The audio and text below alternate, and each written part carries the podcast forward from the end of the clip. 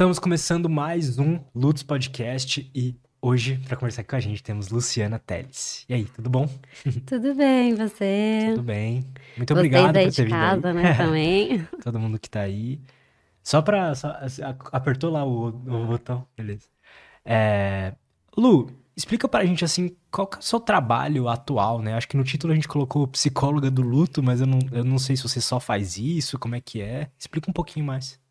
Eu acho até que quando teve a divulgação, é, as pessoas falam, nossa, psicóloga do luto, né? Porque realmente eu tenho aí diversas atividades, né? É, não só é, o trabalho em si, né, do luto ali, né, do acolhimento, do aconselhamento no luto.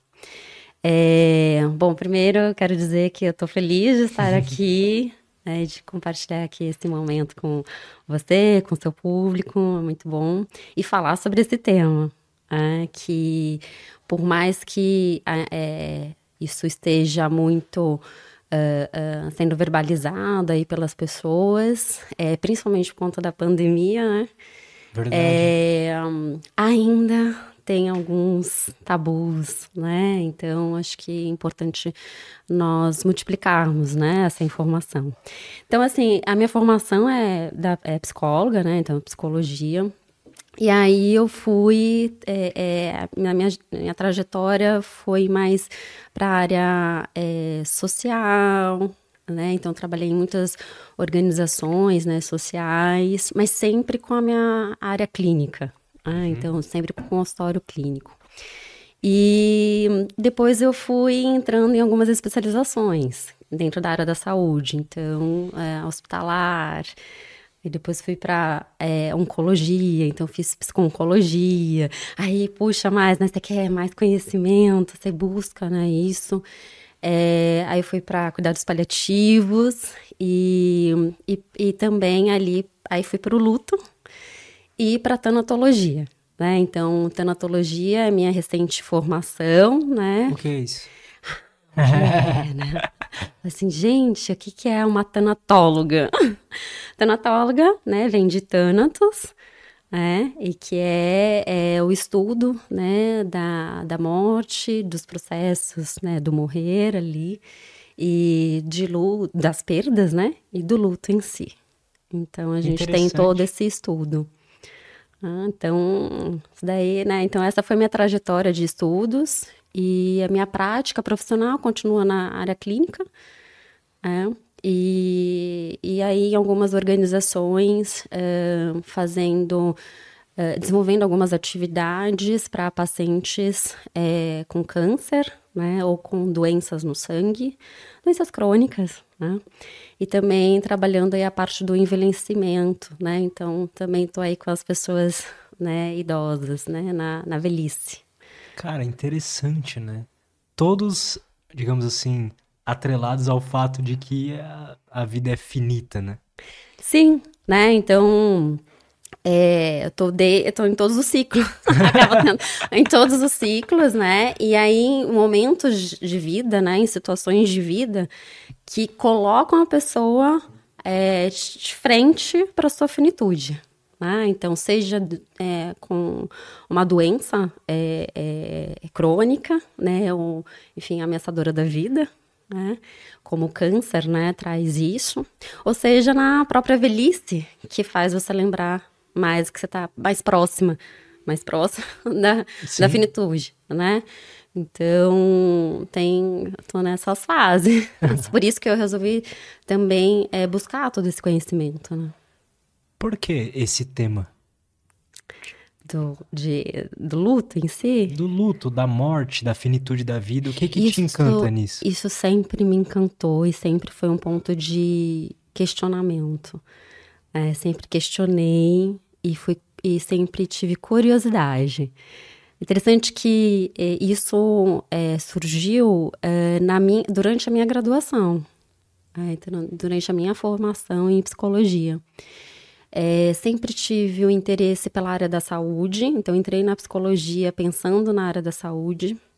No entanto, que eu queria, minhas opções eram ou fisioterapia ou medicina. Né? Então, entre né, a psicologia. E aí eu optei pela psicologia para entender sobre o comportamento humano, sobre os nossos processos de escolhas. E, e aí, durante a graduação, eu fui entrando em contato com essa área da saúde. É, no entanto, que uma das minhas é, meus estágios obrigatórios foi dentro de, da área hospitalar. E aí eu falei assim, nossa, né? Todo mundo tá em busca da, da vida, de salvar, de curar. E, e quando as pessoas é, morrem, né, é, o que, que se faz com isso? Você sabe minha curiosidade? O que, que se faz com isso? Por que existe esse sofrimento? Mas eram, eram meus questionamentos, né? Então, eu sempre tive curiosidade. Né? E mas aí eu ia em algumas palestras, tinha algumas palestras, tinha é, alguns, é, alguns simpósios, seminários, enfim, né, falando sobre isso, mas ainda era muito tímido, né, falar sobre isso, assim. Então, é, e aí eu fui, né, indo para esses caminhos, né, da, dessas outras formações, até que, no, até que surgiu, vamos, vamos falar aí, a, a pandemia, e foi na pandemia mesmo que eu comecei a fazer esses cursos, né, de luto e da tanatologia. É, então, falei, eu fui e agarrei. Aí eu fui descobrindo, né, nessa trajetória, é, o quanto tudo tá ligado a, esse, a essa questão da, da morte. Em todos os nossos assuntos, em toda a nossa jornada de vida, né? É, tem a morte. Só que né? Ela tá lá, distante, né? Então falar sobre morte é algo mórbido, tá? Até é, é, é, é você pode é, ouvir aí falar que as pessoas acham estranho, na verdade, você é, falar que ir num velório pode ter a alegria e a tristeza, né? Como eu posso me sentir bem de estar num velório? Né? Esses dias eu ouvi isso, né? Uhum. Falei assim, nossa, é meio estranho, né? Eu falar que foi muito bom estar ali no velório, né? Mas de, de honrar, né? E aquela pessoa que, que morreu e de ver o quanto aquela pessoa significa para você, né? Que a gente fala, o luto ele só acontece, né? Quando você cria um vínculo significativo. Se você não cria, não existe luto. Né? Verdade. Né? A gente não tá nem aí pra não. pessoas aleatórias que morrem. Né? É, Vamos ser sinceros. Então, sim. É, se a gente for pensar até, é, vai, num relacionamento, né? Aqui eu vou colocar hétero, né? Homem e mulher. Mas, é, e que um casamento de anos, e aí, por exemplo, vai, o, o marido é, morre. Aí a, a, a, pessoa que ficou, né, a esposa, tem que honrá-lo no sentido de viver um luto, né? E às vezes eles não estão criando nenhum vínculo significativo. Estão por outras questões casados.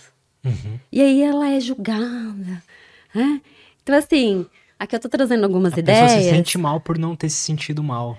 Exato, porque ela é cobrada disso. Você precisa sentir. Como assim você não vai sentir? É o seu marido.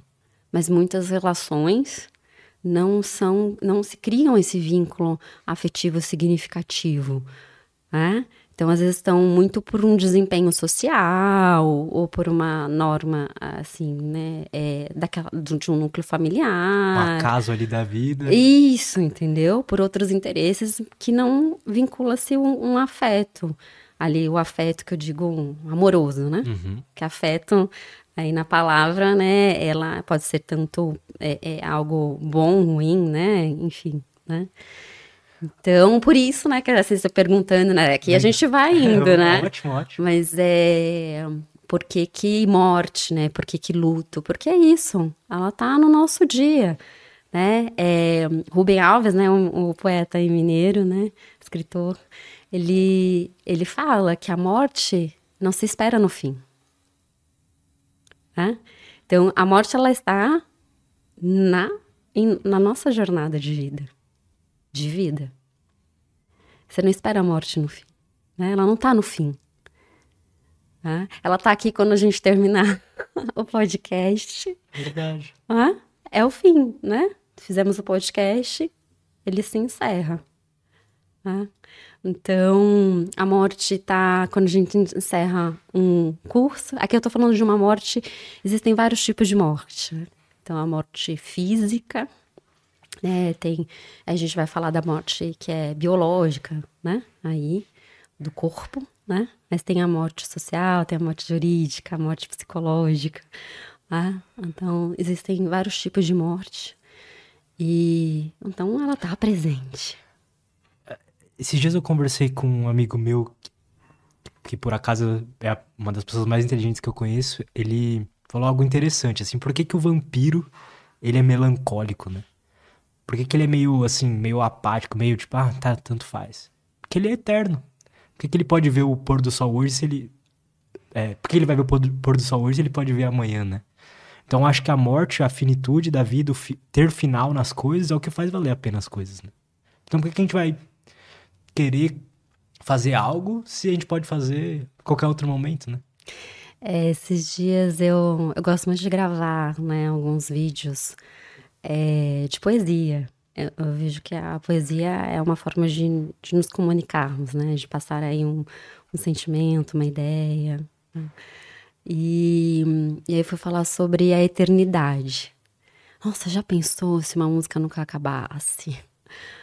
É, se aquele, aquela festa nunca terminasse, você ia cansar. Sim. Você ia cansar. Então precisa terminar. Só Para que- criar significado, para criar também um sentido. né? Só que a gente não. Parece que a gente não aprende a lidar bem com isso, né? Tipo, a gente ignora ao máximo até que aconteça com alguém próximo, sei lá. Ou que bate o desespero, você recebe um diagnóstico X. Mas assim, a gente fica ignorando isso até acontecer, né? Isso, você acha que isso é meio prejudicial ou, ou não?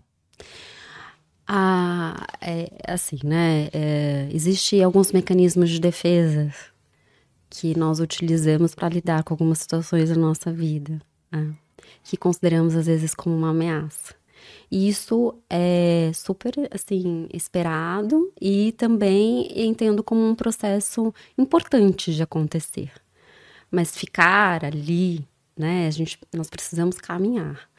Então, por exemplo, a negação é um dos é, mecanismos de defesa que nós utilizamos para lidar ali, porque é um momento eh, que te causa um estranhamento. Você não assimila a informação. Como que é o processo de aprendizagem? É, é você capta a informação e aí vai no processo de assimilação para depois acomodar. E é um processo. tá? Então, tudo certo. Tem uma certa negação. É natural, né?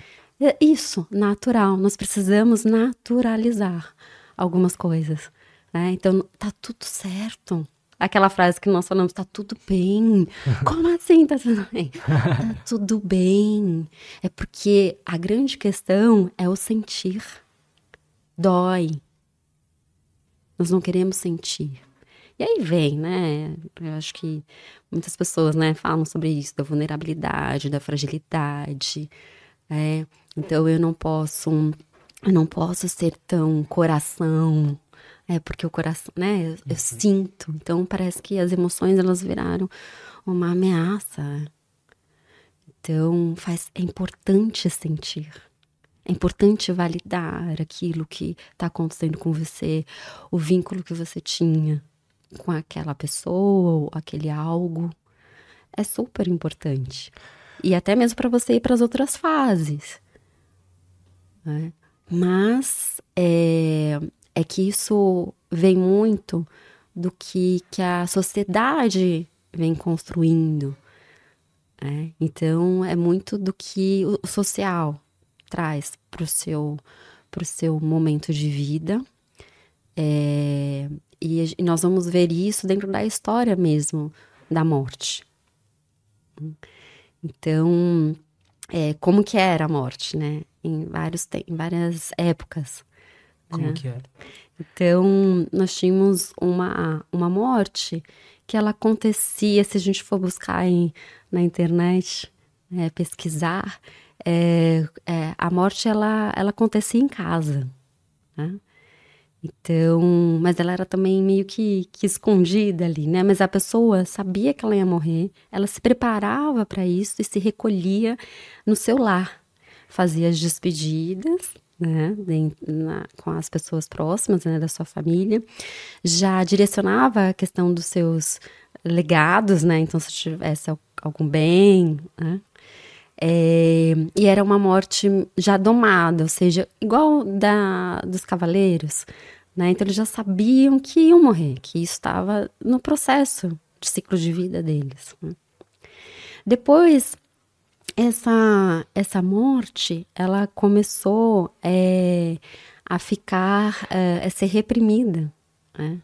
E ser muito, é, ter que ser muito conduzida, e aí vem uma história da, da igreja. Então, a igreja católica, né?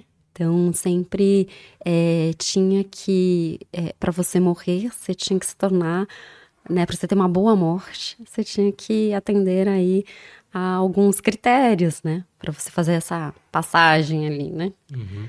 Então, e aí você tinha que se tornar um bom homem. Então, era, é esse bom homem vem do que? Do que o outro espera de você. Desse algo controlado. Aqui eu também, né, não tô aqui para para julgar e nem é, apontar nada referente à, à igreja, né? Uhum. Mas sim trazendo a história, tá? É, e uh, depois a gente vai para aquela para aquela morte é, medicalizada, porque as pessoas começaram o quê? A morrer onde? No hospital, né? Então, é, ela não faz mais parte da minha, do meu dia a dia. Eu transfiro. E, e aí surge a morte no hospital, onde as pessoas é no hospital que tem que, que dar conta disso. E de novo ela fica meio que isolada, né? distante. Né? Então, e a gente até vê isso hoje, né? Muitas pessoas é, que não querem morrer em casa né? Que às vezes tem uma questão, né? Dependendo, claro, do estado clínico, é, dos riscos ali de algumas complicações, né? Tudo isso é avaliado, né? Mas hoje existe a possibilidade, às vezes, de você poder morrer em casa, né? Claro, sempre atendendo esses critérios. É, mas quero, né? Quero que o hospital dê conta disso.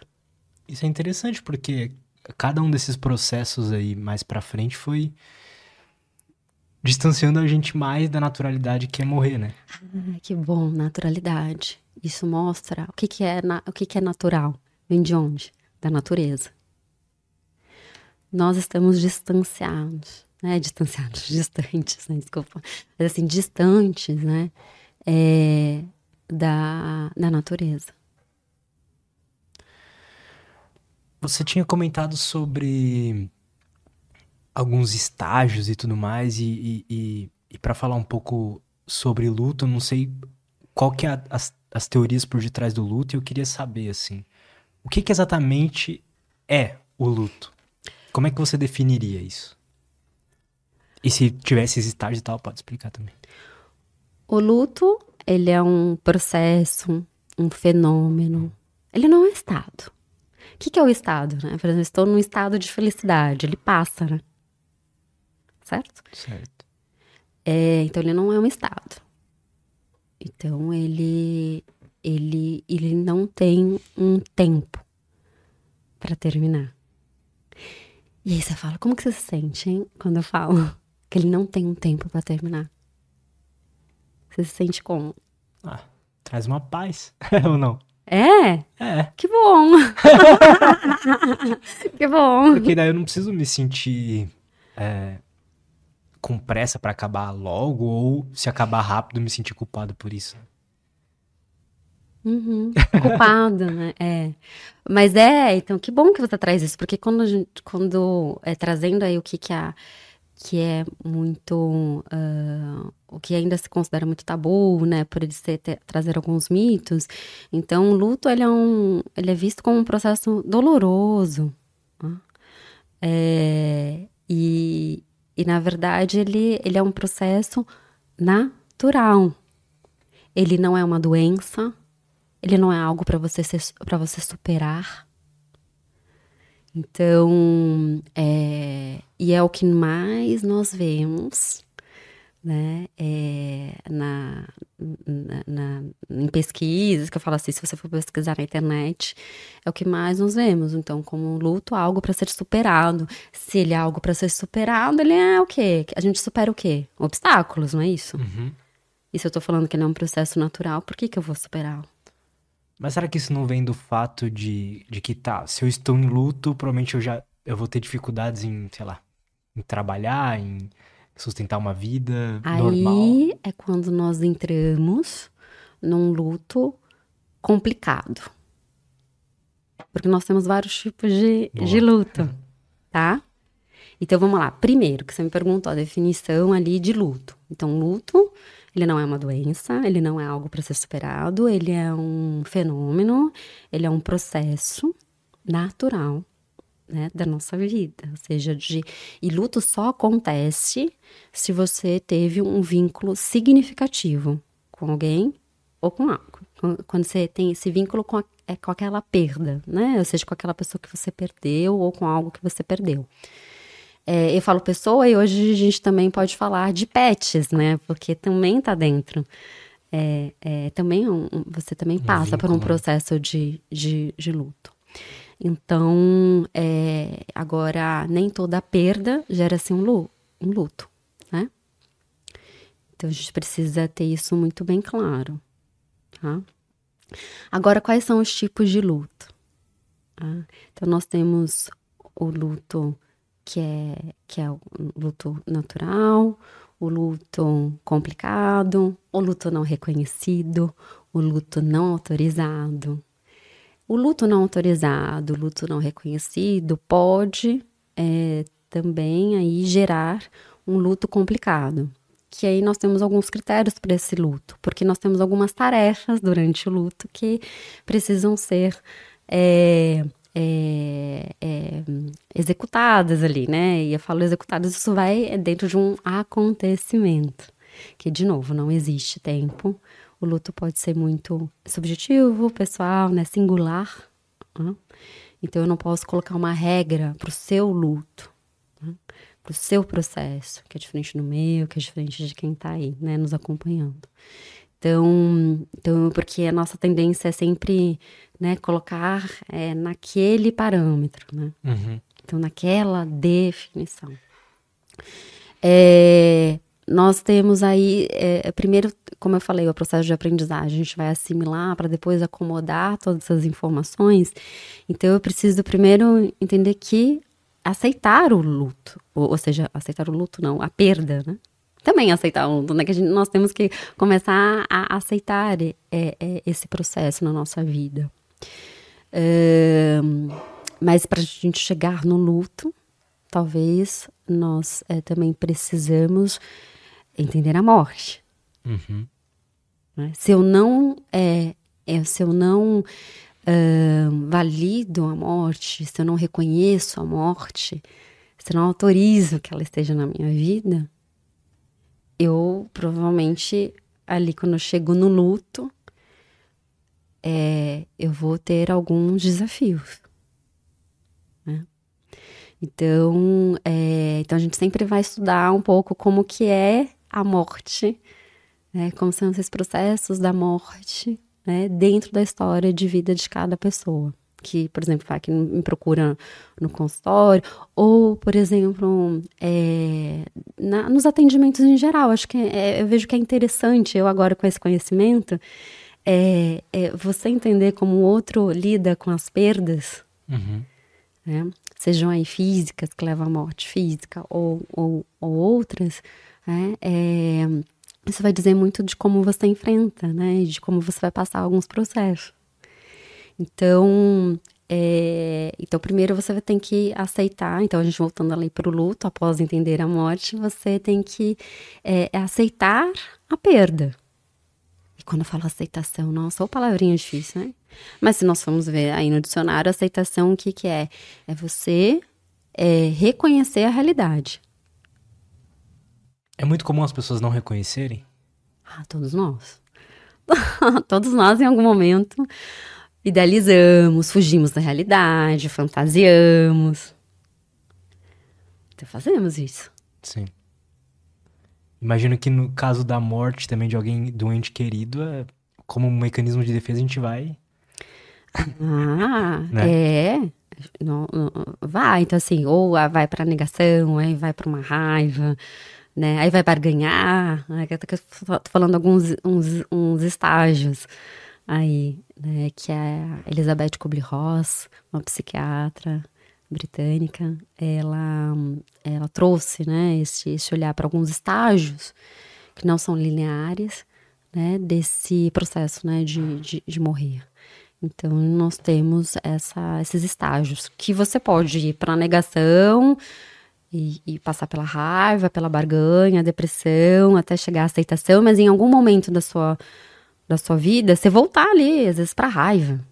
Teve uma situação que motivou aí uma, uma memória e que deu, né, foi lá e, né, ou seja, lembrou da, de, de, daquela perda, pronto, entrou na raiva. E por isso tá sendo um problema? Não, não é um problema. Porque nós somos assim.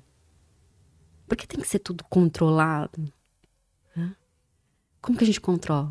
Não existe isso. Controle. Não existe controle, né? Não existe. William Borghetti está assistindo, será? É.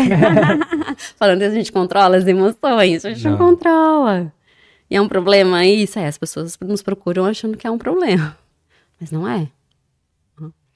Então vai ter essa oscilação mesmo. É.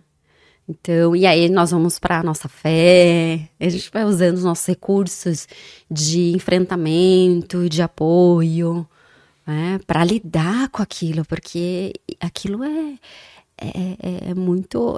causa dor. Causa.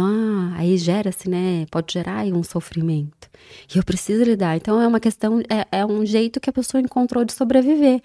A questão é quanto tempo ela fica nisso, a intensidade e a frequência dela dentro de cada estágio. Né? Então, porque se ela em algum momento não olhar para essa realidade, ela não vai enfrentar o que de fato está acontecendo. E ela não vai reinvestir na vida real, né? Ali. Então ela vai vir por uma questão, vai ficar nesse apego né? E, e aí isso é. E de novo, apego também não é uma, uma, algo ruim. Só que eu preciso transitar ali para o desapego. Criar outras fontes de segurança, criar outras fontes de conforto, criar outros vínculos. Nunca vai se substituir aquela perda.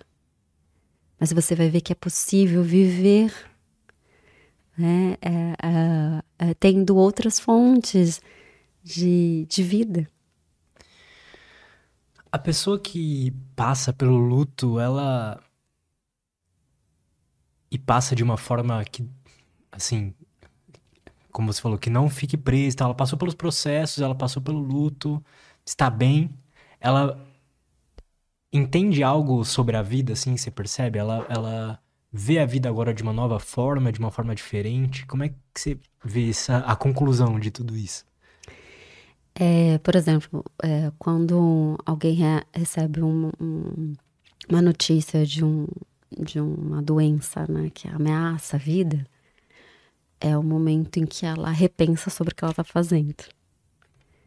Aí ela se dá conta da, da, da realidade. Assim, ela, ela vai tentar puxar essa realidade, né? Porque ela também ela pode, em algum momento, fantasiar ali. Uhum. Espera aí, o que, que eu tô fazendo com a minha vida? Porque ela fala, eu tenho pouco tempo, né? É porque a primeira coisa que você, que você pensa quando você recebe um diagnóstico é a sua finitude, ou seja, eu vou morrer.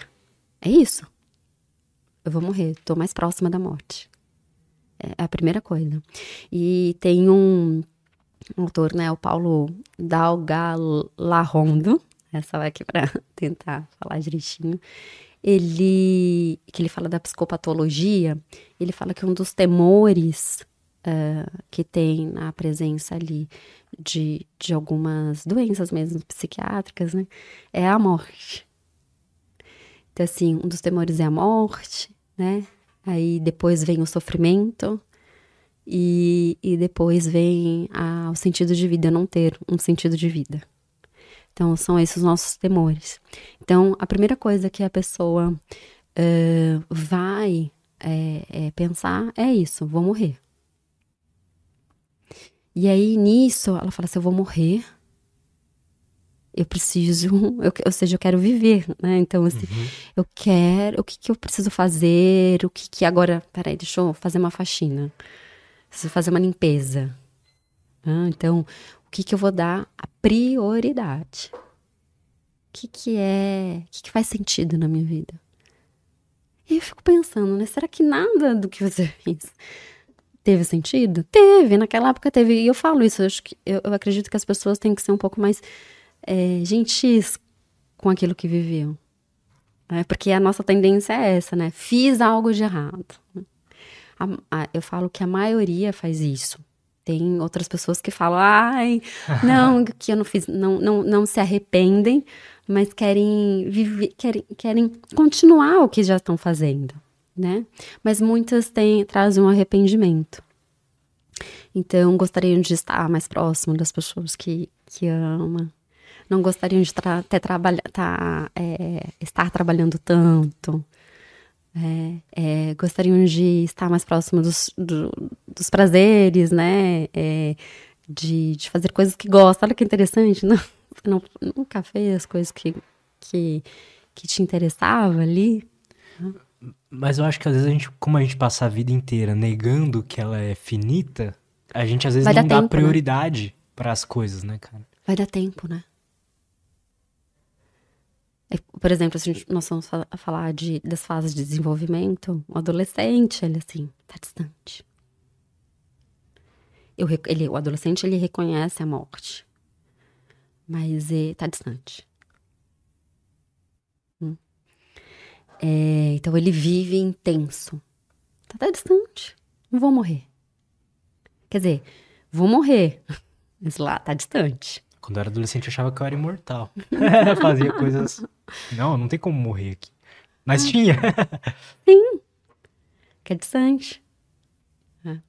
Aí o, o, adulto, ele, ele, ele, ele, vai, ele tem que cumprir é, algumas tarefas sociais. Quais são as tarefas sociais dele? Ah, você tem que se formar, trabalhar, casar, ter um filho. Né? E aí, quando surge a morte, ele fala assim: peraí, né? Agora, ou seja, ou eu, eu não concluí isso, né? Ou deixa eu viver as outras coisas para além daquilo que foi me dado como tarefa social também. Tem muita gente que faz isso. Então, é, então nós não damos essa. De fato, nós sempre estamos ali, o adulto fica se distanciando de si, né? Ele acha que está se aproximando dele, do que ele gosta realmente. Às vezes ele está, mas muitas vezes ele está, às vezes, é, cumprindo um papel social.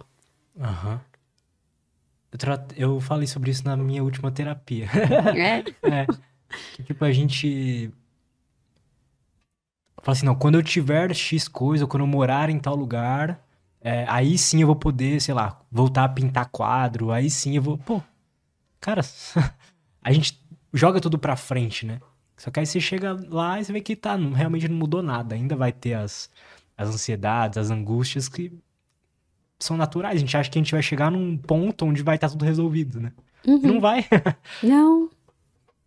Eu falo que quando eu comecei a estudar é, sobre a morte, a finitude, eu falei assim, gente, isso me ajudou a viver as pessoas falam, nossa, já, assim, às vezes eu vou, né, e, e falo com estudantes é, que estão na formação da psicologia, né, e eu falo, gente, uma oportunidade. Nossa, que presente que eu tive. Presente de olhar para o que, que eu estou fazendo com a minha vida. um presente uh, para eu poder cuidar é, melhor daqueles que, que me procuram.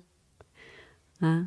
Porque é, é você sair daquele seu mundo que tá muito falado aí, daquele mundo presumido. Uhum. Então, é, é, isso é muito importante. É, é essencial. Né? E é isso que as pessoas procuram. Elas querem ser vistas elas querem ser validadas, elas querem, por exemplo, um, pac um paciente, eu falo né, paciente, mas uma pessoa que está ali dentro de um enfrentamento de, um, de uma doença é, é, como câncer, ela quer, às vezes ela, ela, ela quer ser validada no que ela sente. Né? Ela quer falar que tá, tá difícil, uhum. né? que, tá, que ela tá com medo, é, que, enfim, que ela tá com medo dessa, da, da morte, né? Que ela tá com medo da dor. Porque muitas pessoas, às vezes, não tem nem medo. É, é a gente fala que tem medo da morte. Mas, é, mas as pessoas têm. Tem muitos que falam, não, eu tenho medo de sofrer. Como vai ser a mim, o meu, a minha, o meu percurso até chegar lá. Porque a morte, ela é uma não experiência. Você não tem essa experiência. Verdade. Da morte física. Você não tem essa experiência. Verdade. Então, nós temos medo do que? Do sofrimento e do que? De não existir. Fala assim, o que, que vai acontecer? Se eu morrer, onde eu vou ficar? Quem que serei né? é de não existir. E o que, que nós estamos fazendo? Estamos existindo? Ou estamos só sobrevivendo? Exato. só naquele processo lá do, de se adaptar, né? Lei da evolução. Gente, fica muito. É, é, quando você olha para todos esses processos, fica muito. Assim, você fica questionador das, das suas. É, dos seus pensamentos, das suas escolhas, das suas tomadas de decisão. Mas claro, né? Sempre vai vir alguma defesa. Isso é claro, né? Porque somos seres humanos. Mas faz você é, tomar melhores decisões, assim, melhores decisões naquilo que, que de fato faz sentido para você. É, é, porque se você tem a, a noção clara, você medita sobre isso, que você vai morrer, que tem um fim, a, a, a pessoa próxima de você pode morrer.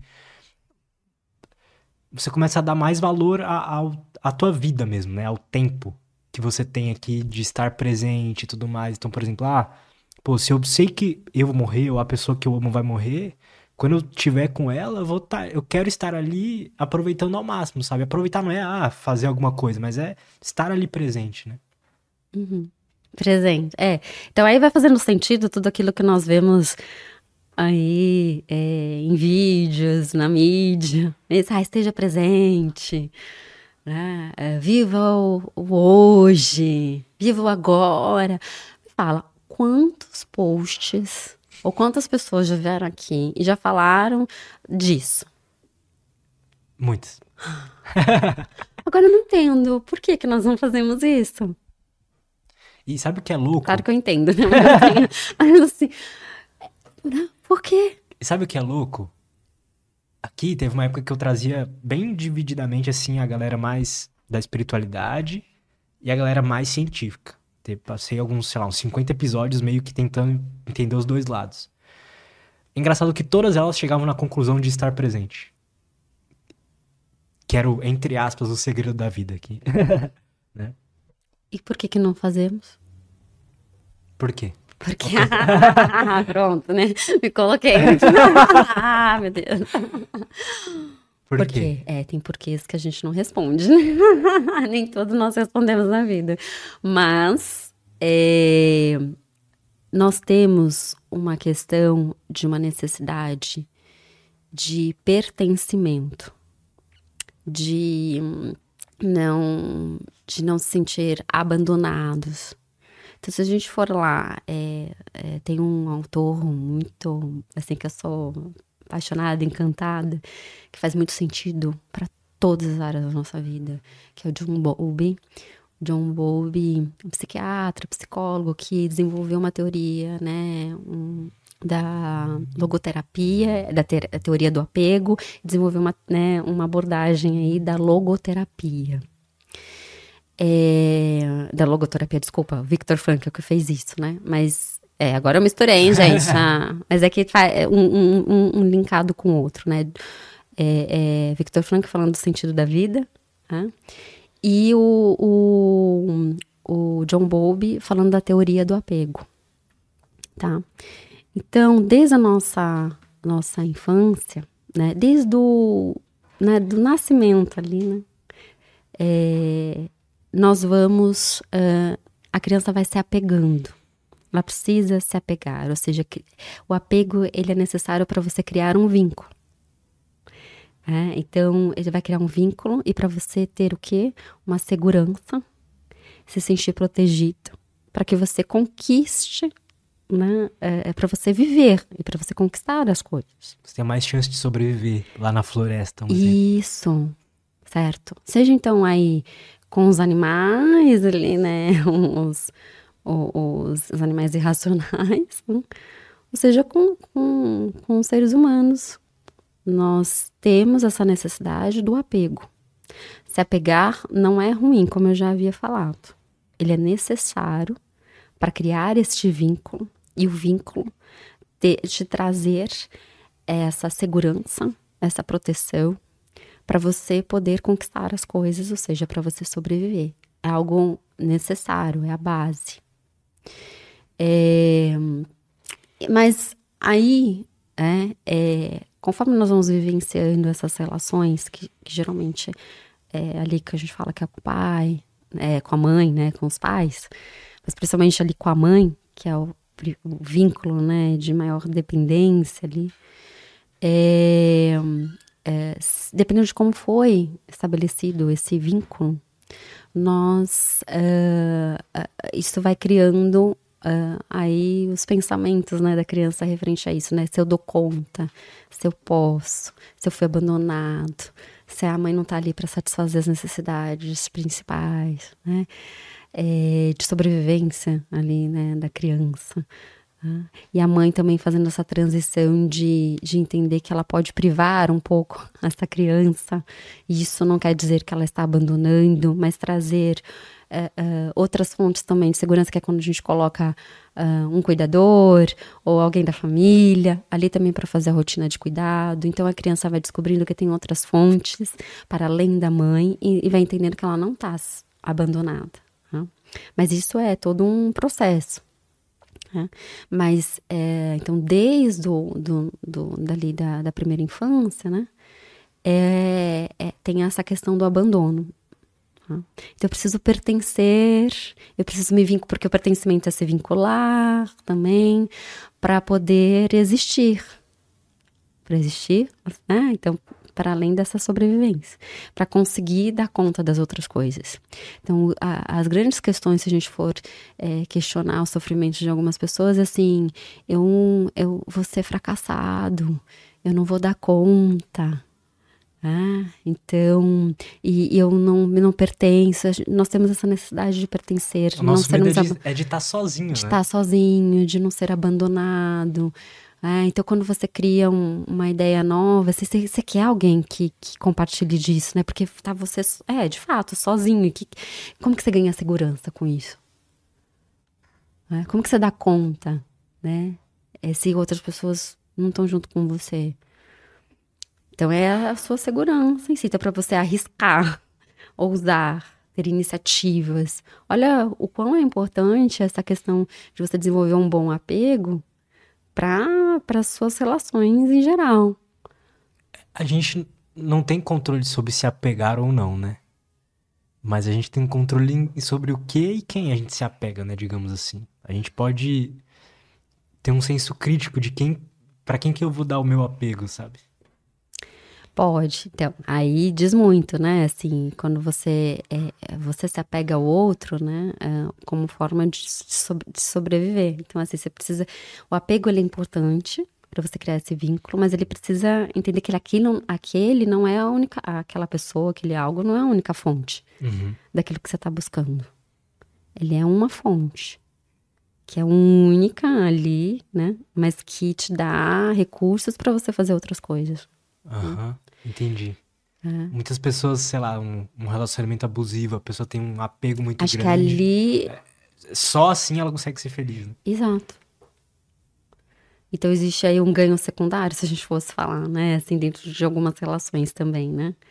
Porque eu, eu tô com aquela pessoa, só tem um, um, tem um abuso ali, mas em algum momento ele, esse abuso também pode estar tá me dando algo que inconsciente. Uhum. Né? Não tô falando que às vezes a pessoa, nossa, eu, eu tô escolhendo, tá ali, mas assim, em alguma, alguma questão inconsciente tá fazendo eu ficar. Sim. Por que que eu tô ficando ali? Geralmente, a psicanálise, eu não sou psicanalista, mas assim, geralmente a psicanálise é, fala que você transfere o poder pro outro, né? Então, assim, no, por exemplo, num site terapêutico, né? Você dá o poder pro, pro terapeuta, né? Esse, às vezes, é que a gente fala transferência contra transferência, né? Então, aí o terapeuta pega esse poder, né? Então, assim, eu tô dando meu poder para quem, né? Então, é, então, é desenvolver essas fontes de segurança também que você é capaz, né? Que, que é possível. Né? Então, a gente fica muito é, nessa dependência mesmo do outro, do ser aceito, do pertencer, né? E, e, e, e, no entanto, se tem alguns estudos falando que algumas pessoas, de fato, lá para a gente fala 40, mas acho que isso já mudou mais para frente ali, né? Pensando na questão de longevidade, que elas vão começar a pensar o que faz sentido para elas né? depois que elas cumpriram todos os papéis sociais, né? Que a gente falou aqui de estudar, de casar, de ter filhos, de trabalhar, ter um bom emprego, ter uma condição financeira. Aí sim, elas podem começar a viver, como você falou, você pode começar a fazer as coisas que te dão prazer. É? Então eu tenho que cumprir papéis. Tem uma, uma série de vídeos no YouTube que pegam e entrevistam pessoas, tipo, de 90 anos, 90 e poucos anos, e, e, e perguntam para elas, pô, o que que que, que você gostaria de saber mais cedo, né? Tipo assim, o que, que você gostaria de ter entendido mais cedo? E quase todos, assim, falam assim, pô, eu queria ter seguido mais o que eu realmente queria fazer, sabe? Tipo, eu realmente gostaria de ter ido pelo caminho que eu queria ter ido. Sabe? Em vez de seguir as, as obrigações ou é, orientações sociais. Sabe? Isso causa muito sofrimento. Se, sei lá, eu vou trazer aqui uma reflexão Será que nós não estamos sofrendo? Será que realmente nós estamos nos satisfazendo, tendo sentido naquilo que, que nos dedicamos? Porque quando nós nos separamos daquilo que, que é prazeroso, que, nos, que tem aquele vínculo de amor, é, eu estou sofrendo. Tá? Mas por alguma questão, eu, eu vejo que o maior sofrimento é quando eu não pertenço.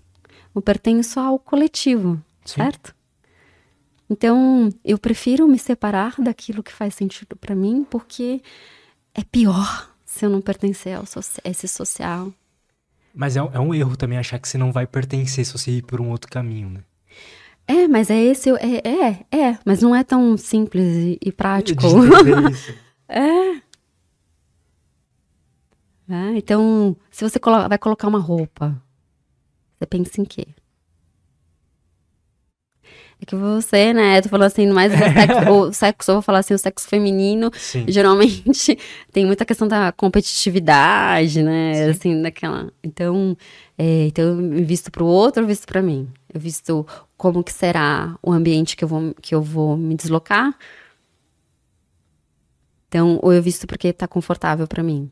Ah, mas, putz, eu sinto isso também. Por que, que eu não uso uma camiseta amarela? Sei lá, porque eu não acho bonito, mas por que, que eu não acho bonito? Por que, que sei lá, acho que as pessoas vão me, ver, é, vão ver como uma pessoa boba, em vez de ver como uma pessoa séria. Olha os pensamentos que nós vamos construindo. É uma loucura, cara. Né?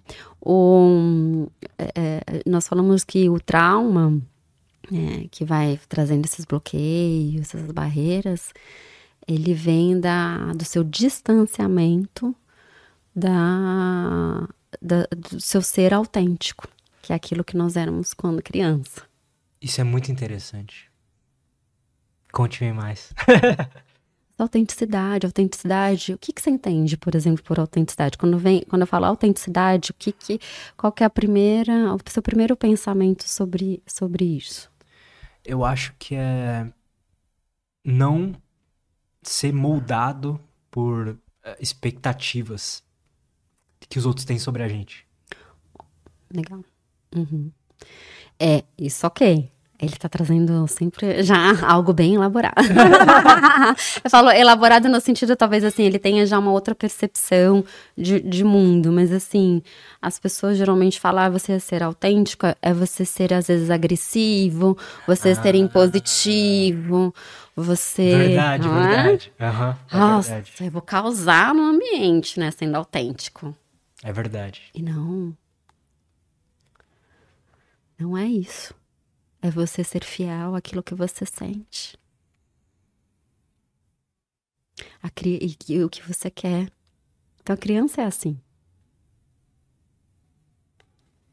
E aí é, nos contaram que assim, você não pode ser criança, né? É comportamento infantil. E aí coloca como se isso fosse sempre ruim ter a criança e na verdade, o nosso, talvez nossa tarefa aí seja é, sempre ir transcendendo, mas não anulando essa fase de vida.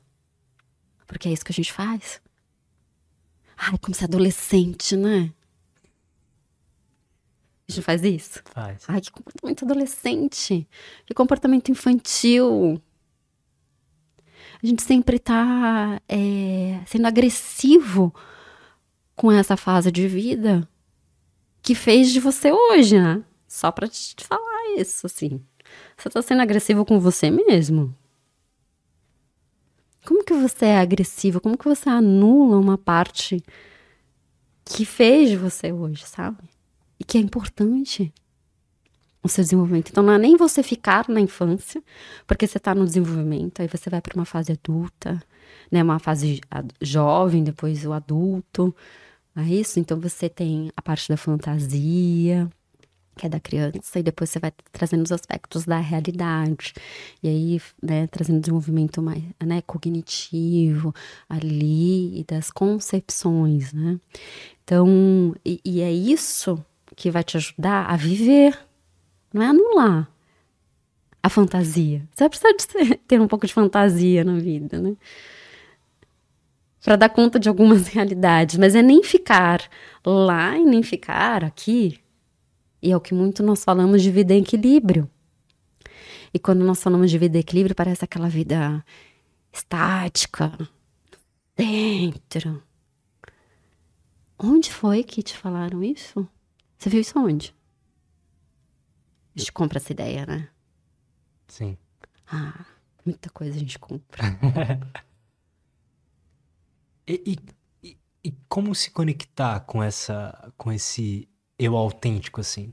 Porque eu percebo que, tipo, as minhas memórias de infância antes de eu ser podado por coisas assim, pela sociedade, pela escola, pelos pais, enfim, eu sinto que eu é, tinha uma criatividade bem mais aflorada.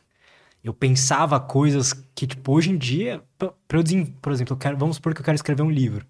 Para eu desenvolver um mundo hoje, um, um, um, universo paralelo ali, nossa, eu tenho que estudar pra caramba, tenho que pensar, quebrar cabeça. Eu, quando criança, pensava em vários mundos diferentes, assim, fácil.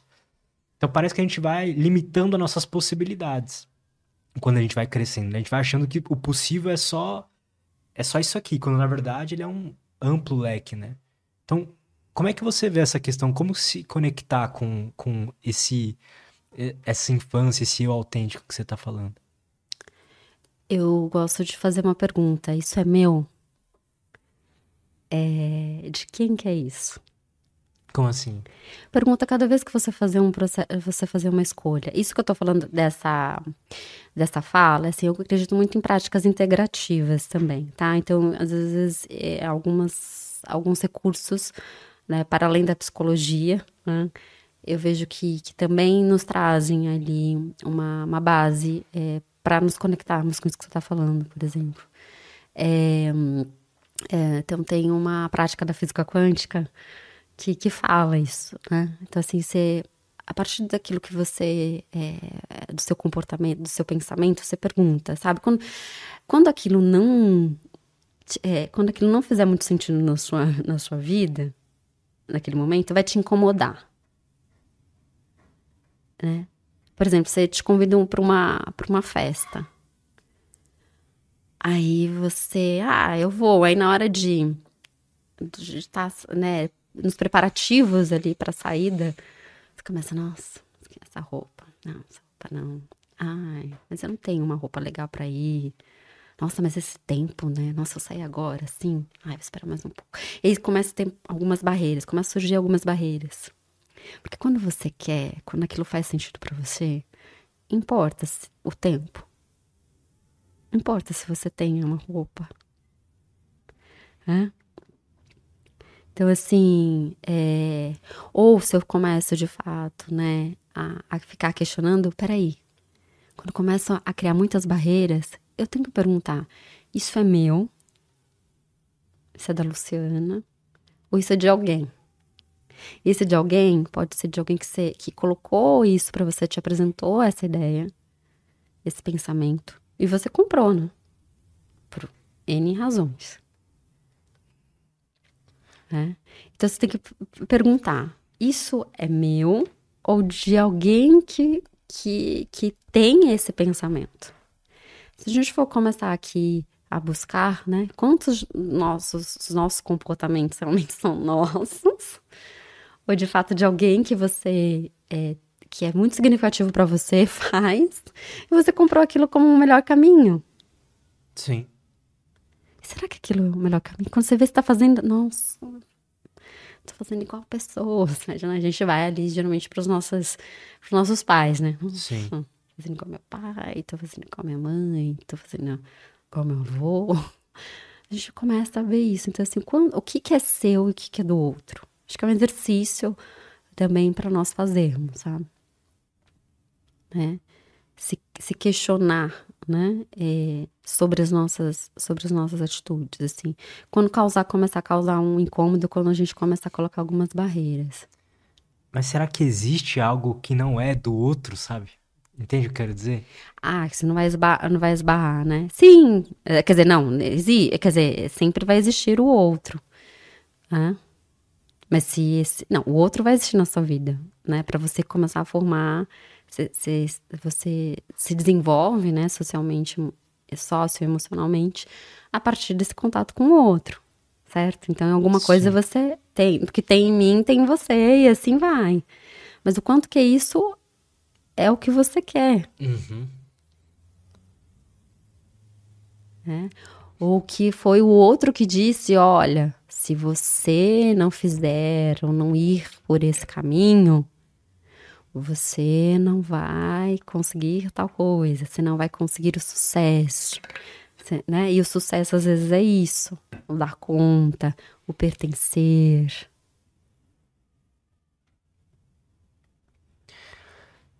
Usam muito esse nosso, esse, essa nossa forma de, de se comportar, esse, esse medo que a gente tem para para vender coisas, né? Pra... Esse é o caminho que você tem que seguir. Essa é a fórmula aqui. Compre minha fórmula que você vai ter sucesso. É. O que, que, que, você acha que é uma, uma grande fonte de sofrimento do ser humano hoje em dia? Conteúdos que, que causam é, é, sofrimento, é, que a gente vai ver aí é, até na, dentro da psicopatologia, é, dinheiro, sexo, alimentação, né? Então, mas vem nessa ordem, assim. Então, é, que são ligados aos, aos prazeres. Né? Então, quando você se priva do, dos prazeres, isso causa sofrimento. Mas como equilibrar isso? Porque também o excesso esses de são os, prazer... esses são os grandes centros, assim, de, de, de conteúdos, né? De, que a gente pode falar de, de, sof, de sofrimento, né? E os temores, como eu falei, da, da morte. Então, assim, se eu, se, eu, se, eu, se eu morrer, eu não posso ter, né? Então, os, o que, que o dinheiro traz? Sucesso. Né? Traz o quê? Poder. Traz visibilidade. Traz... É, eu tô falando de uma maneira geral, né? Para cada um, talvez o dinheiro Como as paga. pessoas interpretam, né? É. Sim. E o dinheiro me possibilita o quê? Sei lá, viajar, comprar algo que eu goste, poder comer um, algo, um, um alimento que, que, que eu que é, tem um sabor, né? É, que eu goste. Então, assim, é isso. Hum. Pra, falando sobre luto e morte de novo.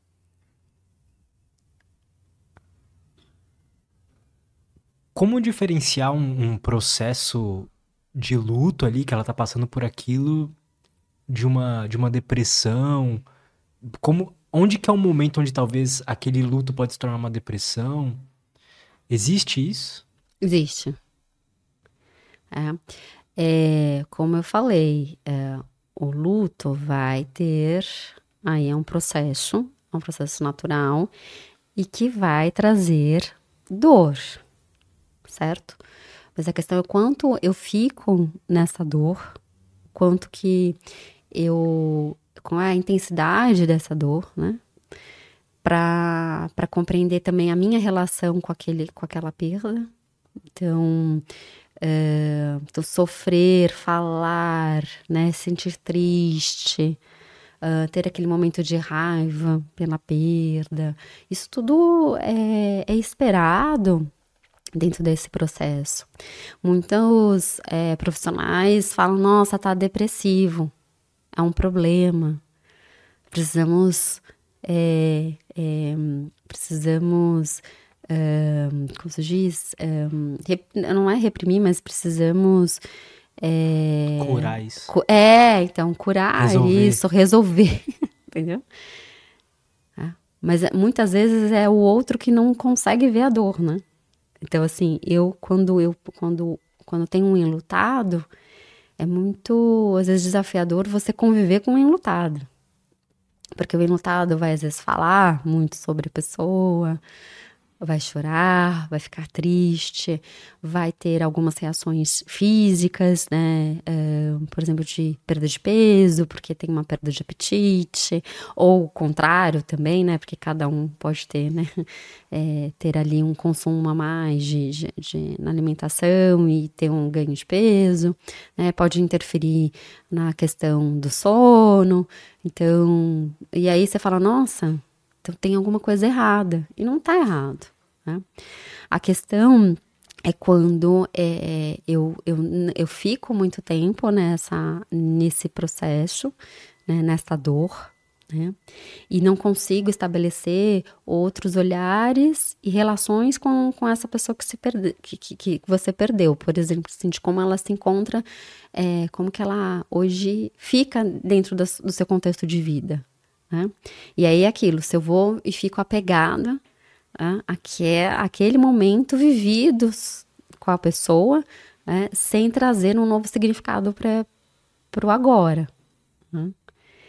Então, aí isso pode ser um ponto de alerta para nós fazermos esse aconselhamento, acolhimento no luto. Né? Nós temos hoje muitos profissionais especializados e, e eu falo que é até interessante procurar profissionais especializados para porque aí existem muitas especificidades dentro desse olhar, né? Que, que, fazem toda a diferença dentro desse cuidado. Não que os outros não possam, acho que também não tô aqui para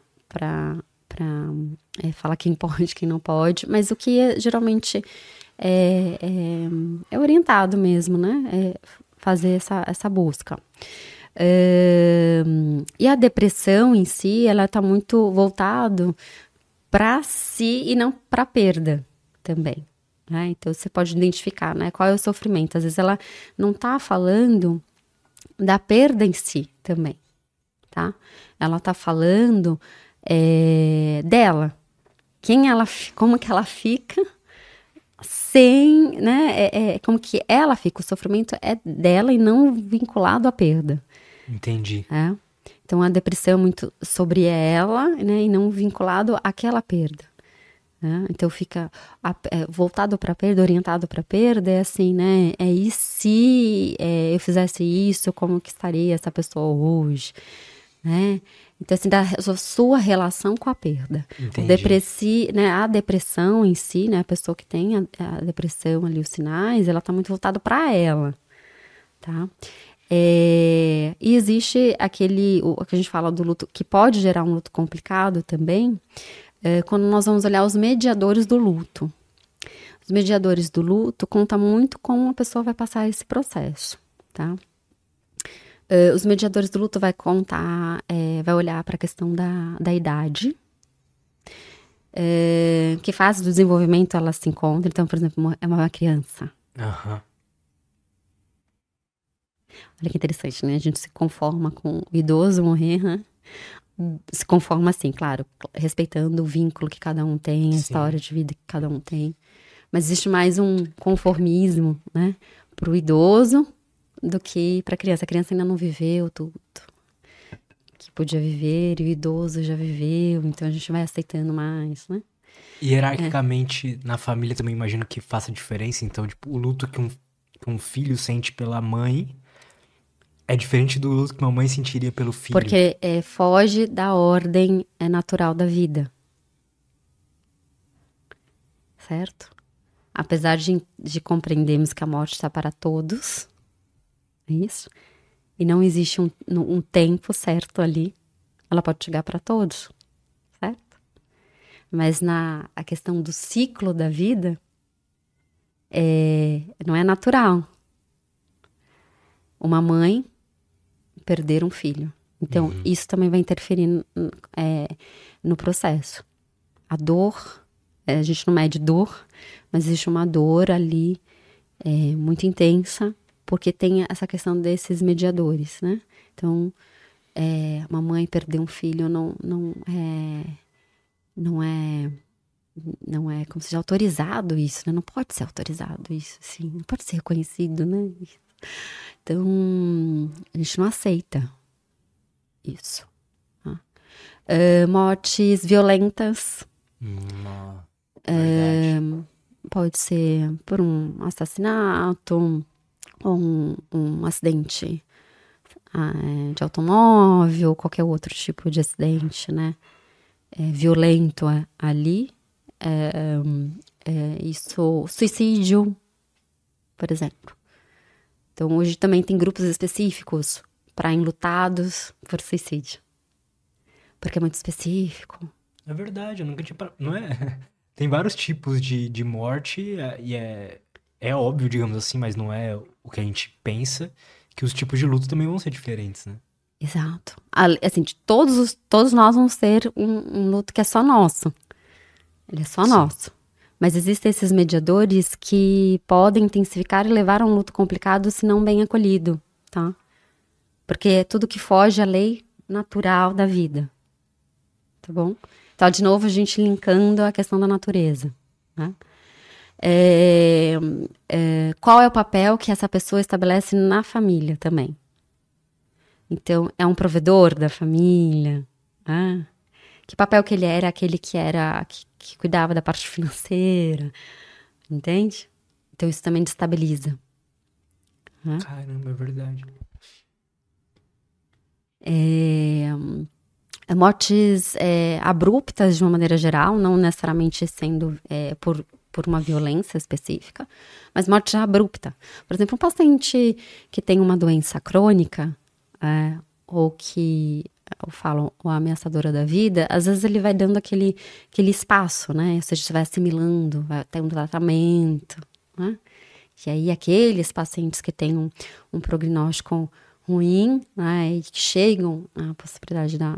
A, a- a- chegam à morte, né, você teve um tempo ali para é, elaborar, assimilar e, e, e, essa questão da possibilidade de, da pessoa morrer, né? Uhum. Não estar mais ali, partir, enfim.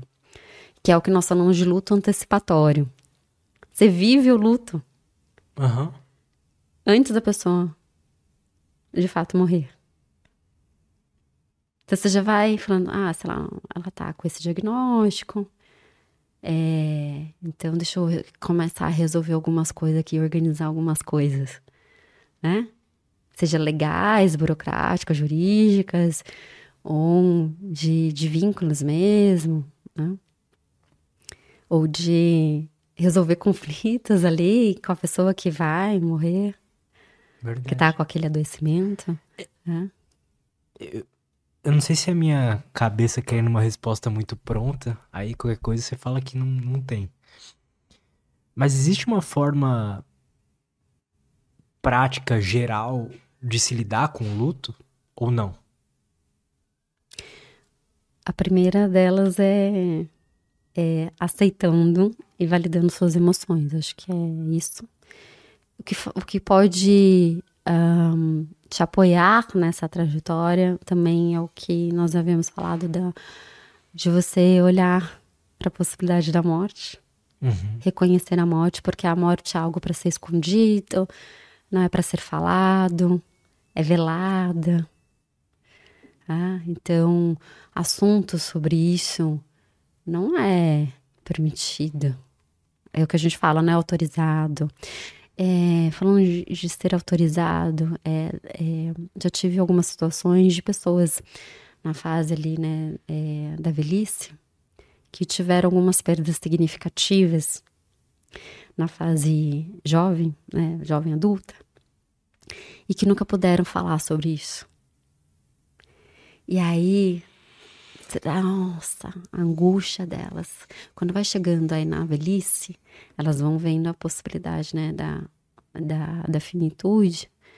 E, e aí vai vindo todas as, as mortes, as, né, tanto os movimentos de vida quanto os movimentos de morte, aquilo que não foi permitido falar, que foi, foi permitido vivenciar. E a gente vai descobrindo algumas, alguns lutos não autorizados, né? Então, é, antigamente, é, é, hoje mudou muito essa relação, né? Trouxe a questão da humanização, que já era é uma coisa intrínseca ali no nosso dia a dia, mas a gente tem que ficar falando sobre isso, né? De humanizar as relações, seja na área de saúde, né? Ou não. É, a perda de um, de um, de um bebê, né?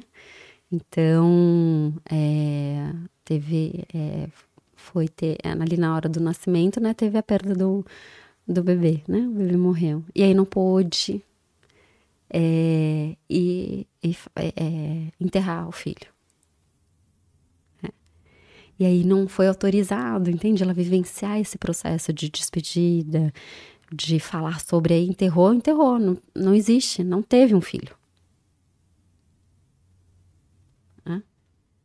Então não se, não, é melhor não falar sobre isso, que isso uhum. entristece, que isso dói. Então não vamos falar sobre isso. Não é autorizado falar sobre. Antigamente não era autorizado falar sobre algumas mortes. Né? E aí a pessoa vai, vai, vai carregando isso, né? Porque ela viveu isso. Mas ela não pode falar sobre isso. E quando ela fala, nossa, é um alívio. Porque ela viveu aquilo. É um filho. Hã? Mas para você ver como que a sociedade às vezes vai. É, aspectos culturais vão, digamos assim, atrapalhando a nossa a nossa saúde mental, pelo menos nesse sentido, sabe? Então a gente é, às vezes eu me pego pensando, ah, quando eu morrer. Aí a pessoa fala, não, não, não fala essas coisas, não, tá, não sei o quê. Mas, cara. Ah. é, esses aspectos culturais deixaram a gente. Deixaram a morte não natural, né? Sendo. É o que a gente tá falando aqui, ela é uma coisa normal, uma coisa natural, é, vai acontecer para todo mundo, tudo acaba. Então, por que não falar mais sobre isso, levar isso como uma coisa que vai acontecer e, e, e falar que, sei lá, que cor que você quer ser o caixão, sei lá, esse tipo de coisa, sabe? Ah, eu sou a favor.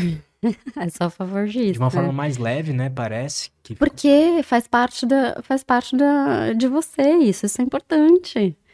Também é falar de você, sabe? Né? Então, mas as pessoas não, não querem. Parece que se você falar, se aproxima a morte, né? E, mas assim. É, é... porque lembra a gente e, e dói, né? é... Você quer ver uma vida aqui, você não Vai quer. Vai acabar. É. Exato. Vai acabar. Então, quanto dói a gente não existir, entende? Quanto dói a gente não existir. E as pessoas que conseguem é, ter um, uma, esse processo de uma forma mais natural, e o natural não quer dizer que você não vá sentir uma dor, uhum. tá? É isso, a gente precisa reconhecer a dor porque teve um vínculo significativo. Foi um vínculo de amor, foi um vínculo de um afeto positivo, então por que não falar? É? E por que não sentir? Como que eu não vou sentir? É você reconhecer que aquela pessoa foi importante para você. A criança não chora quando ela quer, quando é algo muito, muito importante para ela? Não é isso. Então, por que que eu não posso fazer isso?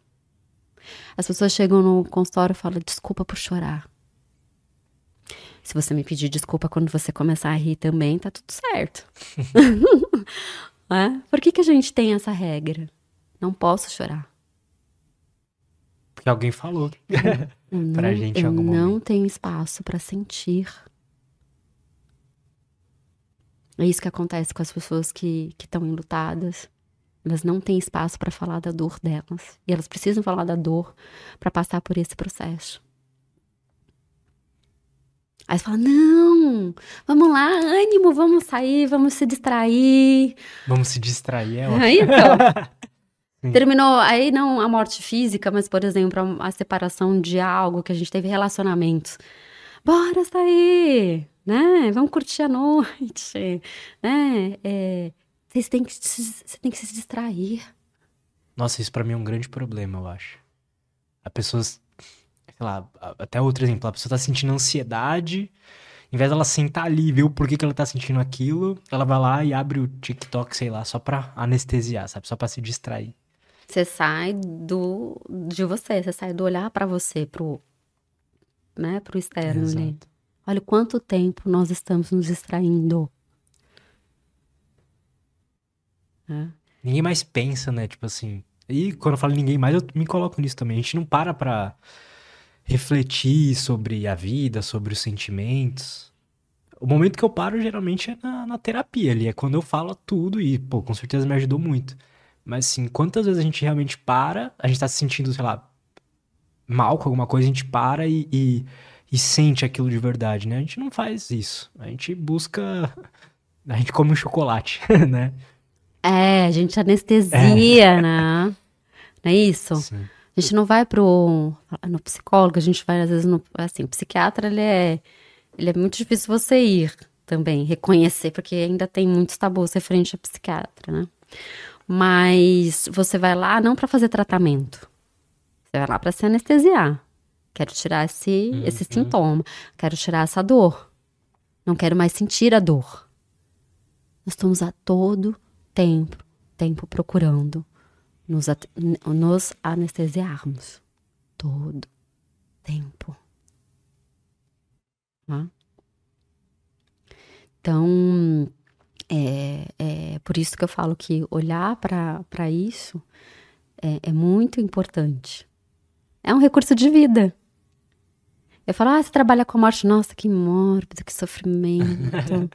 Falei, gente, não, isso me ensinou muito sobre a vida. Pelo contrário, né? Me ensinou sobre a vida. A morte me fez reconhecer a vida. Olhar pra mim. Qual foi o sofrimento durante a pandemia? Ficar sozinho, perder as distrações. Aí começaram, né? A internet, que ok, muito obrigada. Foi um bem, né, que a gente teve, mas de novo a gente vai nos excessos, né?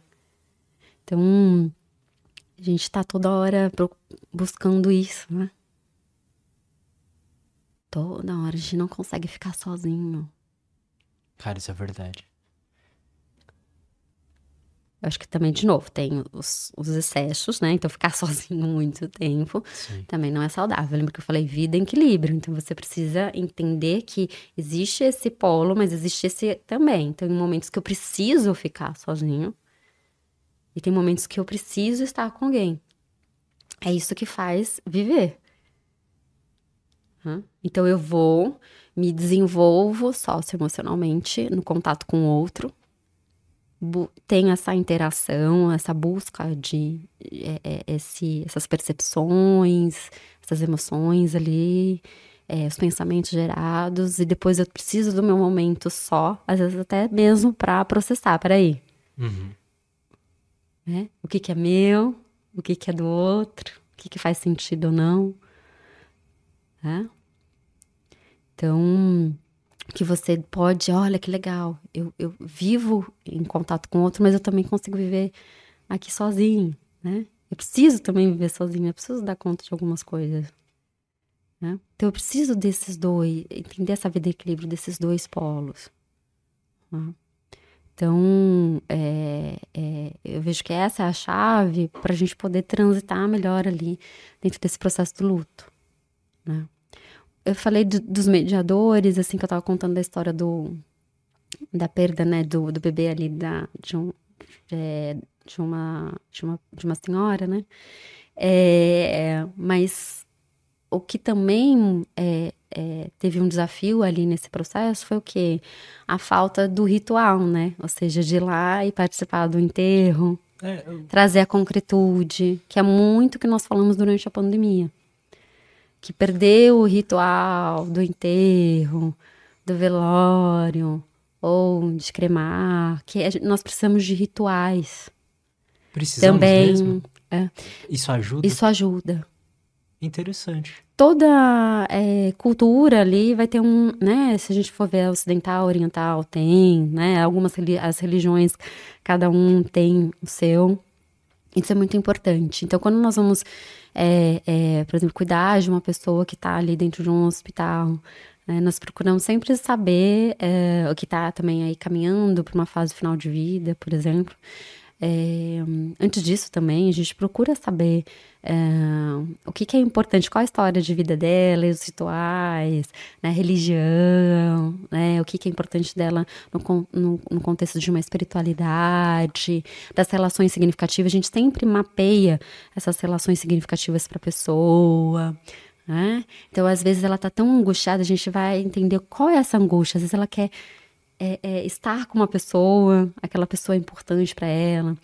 É, tem algumas perguntas que nós fazemos ali, né? O que, que é importante para você é, se você tiver aí é, alguns meses de vida, né? Nossa. Então, aí você vai, se você lista hoje quais são as suas, a- a- a- os seus desejos, né? Que é o que nos move também, né? Os nossos desejos. É, você vai listar, né? Aí se eu começar a falar pra você, então tá bom. Aí você descobre hoje um diagnóstico. É que a gente vai falar o diagnóstico de uma doença ameaçadora que, né, traz aí, né? Mas a gente realmente nunca sabe o que pode acontecer com a gente, né? Mas, é... E aí você descobre que você tem um ano de vida. Como que fica essa lista? Ah, agora você tem seis meses de vida. E essa lista? Isso é difícil, né? É difícil pensar sobre isso. A outra parte difícil é você pensar, liste umas cinco pessoas. E vocês também podem fazer exercício em casa. Cinco pessoas importantes pra você. Pense aí quais são as pessoas importantes. Quais são seus vínculos significativos? Nesses seis meses eu bu- buscaria passar, acho que esse, esse tempo com essas pessoas, sabe?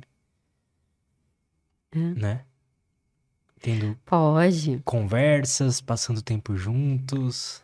Uhum. Talvez alguns momentos sozinhos também. Sim. Escrever um livro, escrever alguma coisa pra deixar um Deixar legado. legado. Ó, mas vou, vou te falar uma coisa, vou te trazer um outro olhar, né? Olha, você pode escrever o livro, tá bom? Mas quem gosta aí de fazer trabalho científico tem os apudes da vida, né? Que, que aí os apudes que é o que a gente coloca ali de citação, né? Uhum. Ful, né? Fulano citou, citou. né? Assim, um autor citou tal autor e aí cada um traz uma interpretação. Então eu vou te falar que nem sempre aquilo que você escreveu vai ser interpretado da maneira que você queria, viu? É, total. tá falando hoje ah. tudo. Ah, então a gente olha que é isso, eu preciso que alguém, né, que eu viva em alguma coisa, não é isso? Uhum. Eu preciso viver em alguma coisa, né? Mas quando eu falo também dessa de você listar cinco pessoas que são importantes, significativas na sua vida, ok, pensem, depois é, quem dessas pessoas, né? Você, como que você reagiria, né? Qual, onde você acha que a dor seria? Nossa, se eu perder essa pessoa. Começa a pensar na, na possibilidade da morte dessas pessoas, né? Como que você fica? Eu penso constantemente sobre isso, às vezes. constantemente, às vezes é ótimo, né? Mas eu acho importante. Então, que vínculo que você tá tendo com essa pessoa? Se você pensa, e se ela é importante para você, que vínculo que você tá tendo. E aqui eu não tô falando para você ficar no apego, naquele apego inseguro. Nossa, a pessoa pode partir a qualquer momento, então eu tenho que fazer tudo, estar presente 100%. Não, a gente também pode se distanciar, mas é um tempo que você estar ali com ela, o quanto que você está ali com ela. Às vezes fala, é.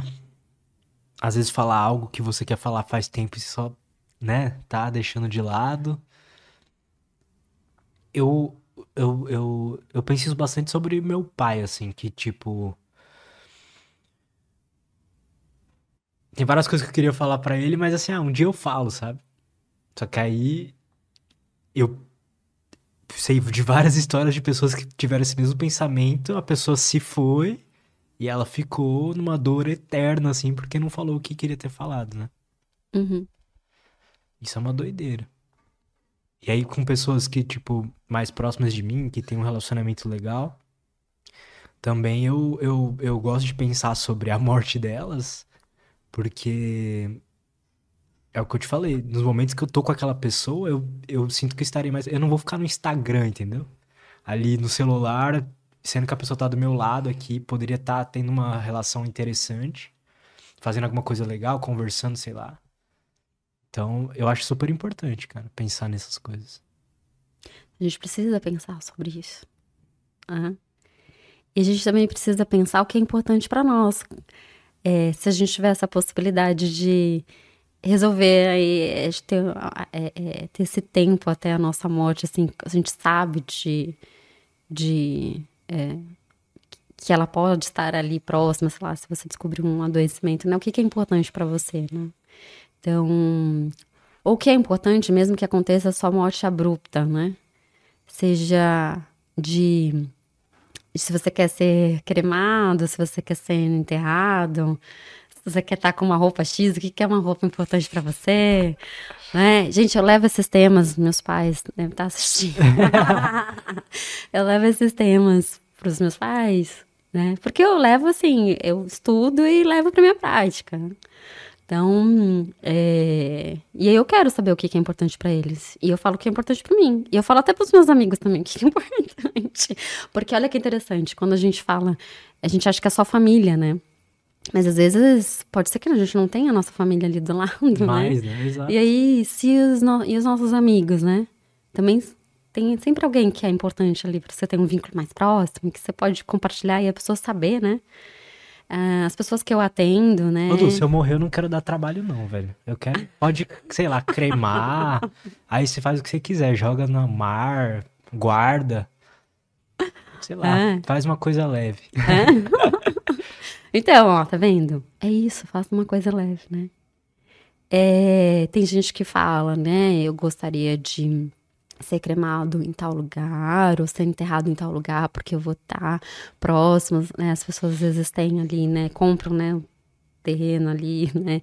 Que tem isso, né? Antigamente tinha muito isso, né? De você comprar né, um terreno ali, né, no cemitério tinha essa venda, né, constante, porque Eu nem sabia disso. e se a gente fala, é, se a gente fala é, a morte, tem a morte que ela é comercializada, né? que é essa, né? Então, é, tem a morte que é comercializada também, por exemplo, de hum, caixões, né? Não tem um negócio que, tipo, você, você morre, você- a pessoa morre, você tem que ir rápido atrás de caixão, tem que fazer burocracia. Tem tudo isso, né? Você tem que ver um local para você enterrar, se for enterrar. Então, tem isso. É burocrático, né? Então, a gente tem que começar a pensar sobre isso, né? Porque em algum momento isso vai chegar para nós, certo? Então a gente poderia pensar, planejar, não é isso? E isso não quer dizer que a morte está chegando, tá? Ela não tá batendo na sua porta, porque você tá pensando sobre isso. Tá? Então, é, então isso facilita, né? É, então eu quero ser enterrado em tal lugar, ou se, se eu for cremado, as minhas cinzas, eu quero que jogue num mar X, uma praia Y, e deixa o dinheiro, né? E deixa o dinheiro junto pra você ir pra essa praia. De né? preferência.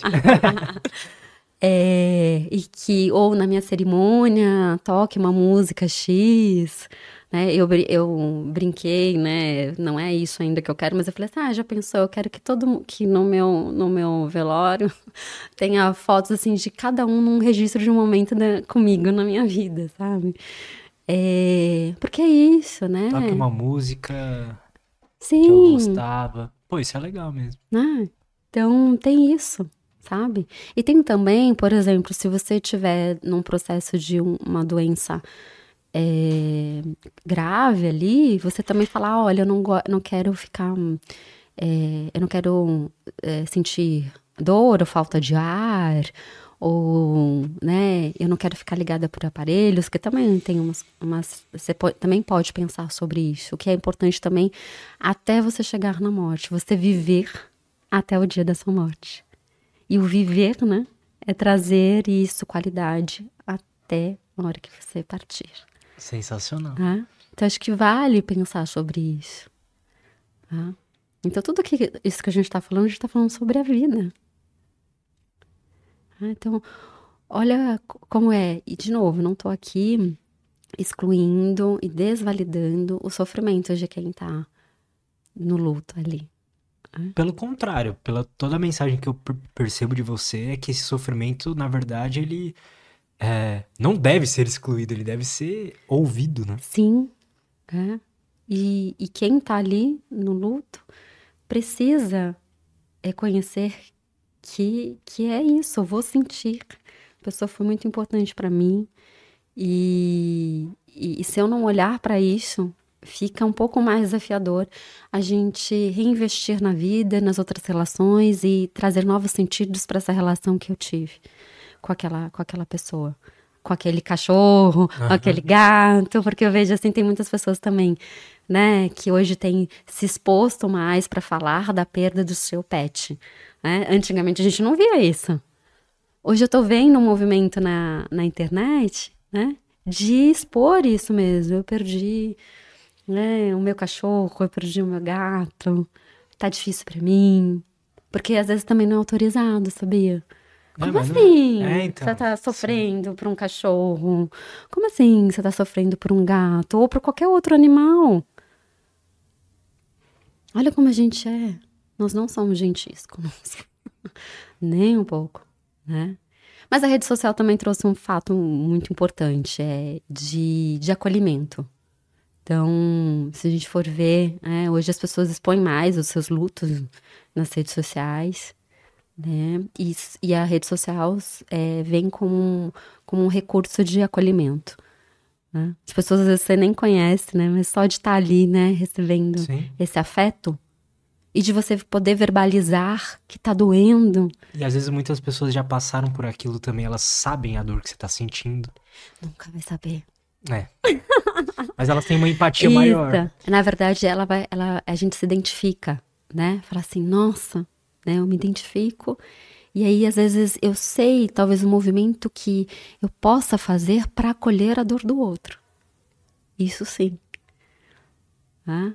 Então, por isso que existem muitos grupos, né, terapêuticos, é, para é, determinados tipos, né, de, de lutos, né. Existe até, é, tem lutos específicos, como eu falei, dos mediadores do luto, então às vezes existem lutos para mães, uhum. lutos para pais, luto do homem, já ouviu falar luto do homem? Não. Então, tem luto, tem alguns grupos falando sobre luto do homem, porque parece que homem não pode sofrer, né? Tem que ser forte, tem que dar conta. Hã? Então, e aí eles não, não encontram espaço pra, para serem acolhidos. Então, tem esses grupos específicos. Pô, interessante isso. É? Interessante. É bem abrangente, né? É. Eu, você imagina, você, é isso não, que eu ia perguntar, você imaginava, não, que, não imaginava. que seria tudo isso? Não, é, eu imaginava que a gente ia conversar aqui sobre, tá, como lidar com luto e tal. Não, é muito mais interessante, mais profundo, hum. mais é, único mesmo e, e necessário do que eu imaginava, para ser sincero. Porque eu falei para você antes de da gente começar aqui que, tipo, eu nunca. Eu recebo muitas mensagens das pessoas falando, ah, faz um episódio sobre luto e tal. Mas, tirando a minha cachorra que morreu e o meu bisavô quando eu era. tinha 8, 10 anos de idade, eu não passei por nenhum outro luto, sabe? Não passei por nenhuma situação dessa, assim, de, de, de morte de alguém com vínculo, de alguém ou algo com vínculo. Aqui, então eu, não, eu não enxergava realmente o, o valor, assim, de, de, de talvez conversar sobre isso. Mas hoje eu percebi o quão interessante é e o quão bom é a gente saber dessas coisas, assim. É, eu, é, eu vindo para cá, fiquei pensando, nossa, onde é que surgiu Uh, quando eu comecei a ouvir sobre luto, na verdade, o meu interesse era sobre a morte, né? E luto mesmo, eu não, não era muito falado sobre essa palavra, luto. Eu vejo que ficou mais. É, é, claro, já existia na literatura, claro, né? Mas ficou mais evidente mesmo a partir da pandemia. Então, isso ficou. É, as pessoas falar, falam mais sobre isso, verbalizam mais sobre isso. Mas é interessante que elas verbalizam, mas é isso, né? Não sabem tudo que envolve o luto.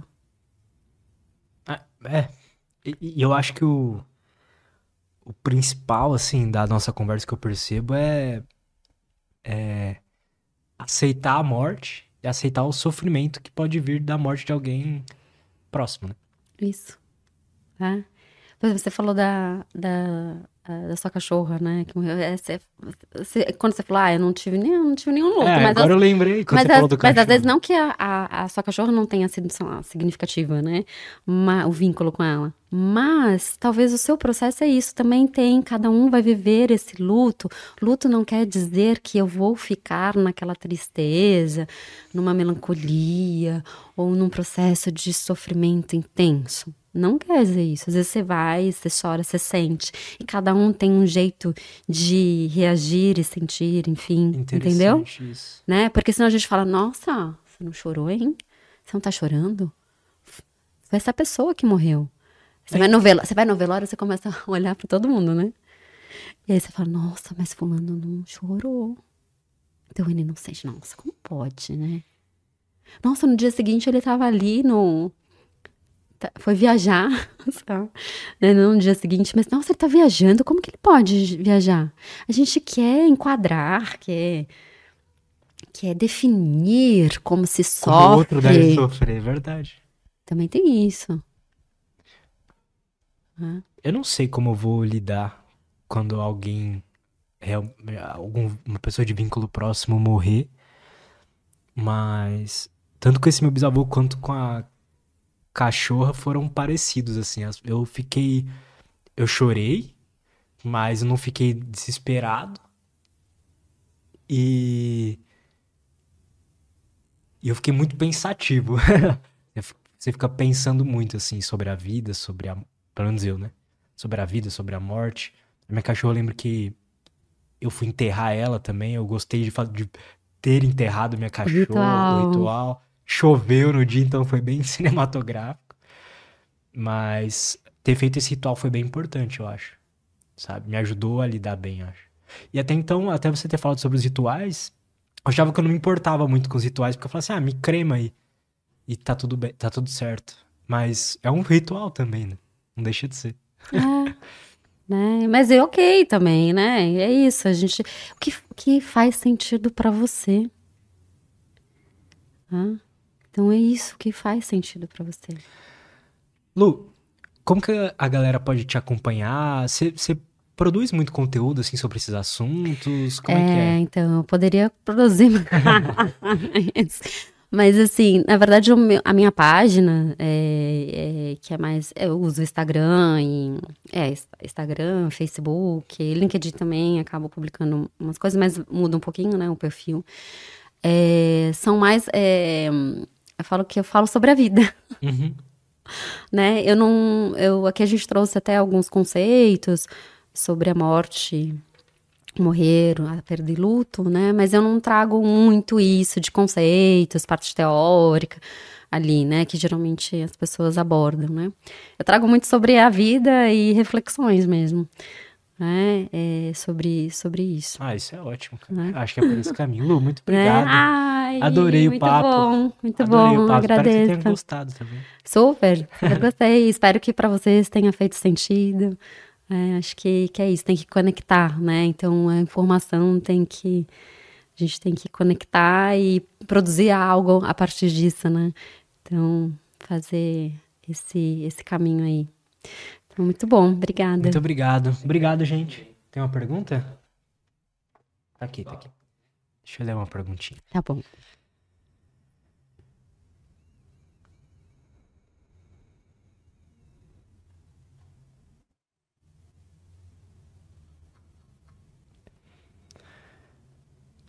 O Lucas Bastos, ele mandou uma pergunta aqui falando sobre uma situação é, pessoal dele. Tá. Mas eu vou é, pegar a pergunta dele e vou modificar um pouco. Então, só para servir para todo mundo. Lucas Bastos perguntou: Alguém próximo dele morreu e, e, e aí os pais dessa pessoa estão é, é, muito tristes, muito maus. Como que ele pode ajudar essas pessoas que estão passando pelo luto? É, nossa, essa é uma pergunta, né, muito boa, viu, Lucas? Porque hum, a gente é, não sabe como ajudar. E, e, e, às vezes a gente vai para aquele, aquele otimismo da distração, né? Então eu falo que é a base do acolhimento. Então, assim, é estar para a pessoa ali, naquele momento. Agora, o que, que é a pessoa estar muito triste? Né? Então, a tristeza ela pode fazer parte, né? Então, a gente também identificar isso.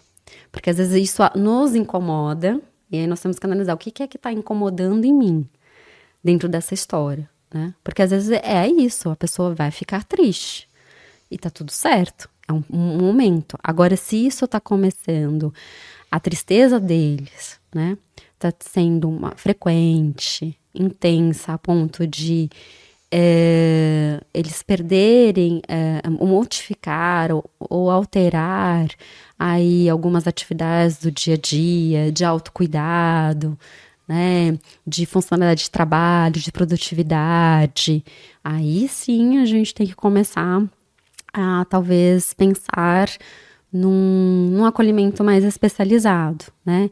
Então, seja você indicando um lugar que faça esse grupo, isso que eu geralmente faço, né, com algumas pessoas, entendendo como foi esse processo dessa, dessa morte, como a gente aqui falou dos mediadores do luto, é, eu vou, vou ver que talvez aquela pessoa num grupo de apoio, hoje a gente tem muitos grupos de apoio para enlutados, de pais, né? De pais enlutados, né? né? Ou, por exemplo, você pode ajudar é, nisso, na escuta, sabe? Às vezes a gente é, é, às vezes nós pensamos muito em que eu tenho que ficar falando, tenho que ser tão produtivo ali naquela relação, e às vezes é a escuta, é o silêncio, é o estar ali, né? Falar que pode contar com, com, com a pessoa.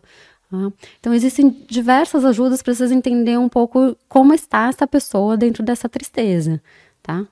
Entendendo que tristeza não é patológico, né? Então, só, só entender como que esses pais se encontram, né? Aí pensando que são pais né, que perderam um filho, aí a gente entra nos mediadores, né? Que é mais é, é desafiador e sensível isso. Então... E ele falou então aqui que foi por suicídio. Ah, agora sim, você falando. Então, e por isso. Tem que ir para um grupo ainda isso, mais. Isso, olha, a gente tem diversos grupos. É, eu posso citar aqui? Claro. Não está. É, a gente tem o, é, na página do Instagram, se você procurar pelo Vita Aleri, Vita Aleri, tá? É, são, é um grupo especializado nisso, no acolhimento né, a pessoas ah, né, por suicídio. Tem materiais, tem cartilhas muito legais lá. Uh, porque aí é um, é um luto mais delicado, né? Então, porque olha isso, a gente está aqui tanto falando da vida, né? E quando alguém, né, é, tem este ato, né? E que não é, a gente também tem que tomar cuidado com as nossas linguagens, né? Que é de você tirar sua vida, porque isso ele não está tirando a vida dele, está falando, né? A pessoa que se suicida, ele tem, ele tá falando que ele tem um sofrimento muito importante ali, né? E que na verdade ele queria viver, mas ele não está encontrando meios. E a gente acha que a morte ali vai cessar o nosso sofrimento, né? Também tem isso, a morte como cessar sofrimento, né? E a perspectiva de algo melhor lá, lá na frente, né? Ou seja, quem acredita aí dentro das fé, da fé, né? A gente também tem esse olhar sobre a morte, né? Então, é, então eu vejo que é importante um grupo de um grupo de apoio especializado, tá? Legal. Aqui eu te dei esse, né? Mas tem lá você vai encontrar outro, outras fontes de apoio também, tá bom? Então é importante sim, por isso que eu falei, né? Ótimo. Agora você falou do suicídio, é um dos mediadores importantes. Ótimo. E tem um tem até um episódio aqui no podcast, eu, eu não lembro o número e tal. É, foi um especial Setembro Amarelo. E lá a, o cara também recomendou alguns, alguns, alguns grupos legais também. Então, se quiser ir lá conferir para ver o que, que ele recomendou, e no que a Lu falou também, acho que é super válido. Lu, então muito obrigado. Ai, obrigada Valeu. mais uma vez. Obrigado a todo mundo. Todos os links da, da Lu estão aí na descrição. Então vão lá, acompanhem ela. Legal. É isso, obrigado mais uma vez. Obrigado a todo mundo. Até a próxima. Obrigada. E